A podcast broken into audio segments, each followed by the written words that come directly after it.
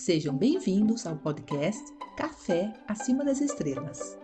Eu sou Lilian Ferrari, sou coach de vida e de carreira e meu objetivo é, através do podcast, compartilhar reflexões sobre como os nossos pensamentos, palavras e ações refletem nossa vida cotidiana, impactando nossas escolhas, relacionamentos e realizações. E como essas ações também influenciam o nosso entorno. Caso seja sua primeira vez aqui, convido você a ouvir o episódio zero, onde faço a apresentação do podcast. Episódio número 9 Jejum de Palavras. Anualmente, o meu professor de Cabala nos convida para um jejum diferente, que ocorre em um dia específico do calendário cabalístico, chamado 9 de Av. Por ser potencialmente o dia mais negativo do ano, a proposta é ficar 24 horas em silêncio. Esse silêncio significa cessar toda a comunicação que parte de você, através da fala, da escrita, ou seja, sem envio de mensagens, e-mails, enfim, convite para voltar-se para si. Você continua ouvindo, convivendo com as pessoas e com o mundo. A proposta não é de isolamento, é só de silêncio. Já há mais de seis anos nesse caminho espiritual, faço anualmente o jejum de Yom Kippur, onde ficamos 24 horas sem beber e comer. E por incrível que pareça, Fazer o jejum de palavras sempre foi o meu maior desafio e por muitos anos não tive êxito. Este é o segundo ano que consigo essa grande realização. É uma conquista recente e muito valiosa para mim.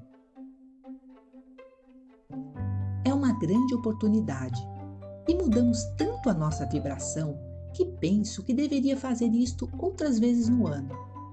É um retiro do tagarelar incessante da mente. Os pensamentos continuam, mas parece que ficam em câmera lenta. O fato de não falarmos reduz naturalmente o ritmo de nosso corpo e mente. A sensação de falar muito é como estar em um carro a 100 km por hora.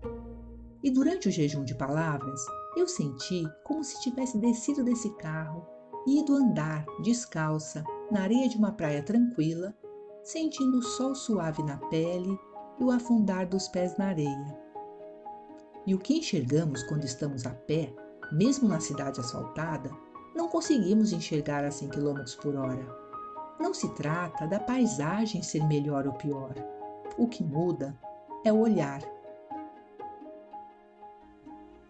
Quando andamos devagar, encontramos pequenas vielas que nos apresentam paisagens até então desconhecidas. Podemos então mudar o caminho planejado, refletir, buscar outras perspectivas. Coincidentemente, há alguns dias, antes do jejum, eu vinha fazendo uma grande revisão nas minhas ações, nos meus projetos e objetivos de médio a longo prazo.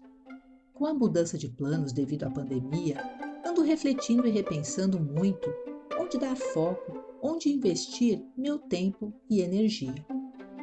Confesso que essa revisão estava um pouco travada e andando aos trancos e barrancos. Sabia que precisava fazê-la, mas parecia não fluir. O que fui percebendo durante as horas que silenciei é que a água turva foi ficando cristalina. E, em um período, talvez de oito horas, consegui organizar e eleger onde quero colocar meu foco e energia nos próximos meses. Escolhi alguns objetivos e refleti para que eu quero atingi-los. Tive a coragem e o desprendimento de movimentar muitas ações da minha lista de pendências para a lista algum dia talvez. E muitas, muitas outras simplesmente excluí, pois não fazem mais sentido para mim. Parece uma análise fácil, mas não é. Para enxergar, esclarecer, precisamos de águas claras. Quando chegou o final do dia, pouco tempo antes de voltarmos a falar, eu sentia uma realização muito grande, uma riqueza na alma e muita paz. Para mim, este jejum de 2020 funcionou como uma grande meditação. Sem posição de lótus, sem música de fundo, sem velas, com muita presença, silêncio da fala e conexão com meu coração. Percebi uma grande semelhança com o que sinto no final do jejum de Yom Kippur. Uma força interior imensa.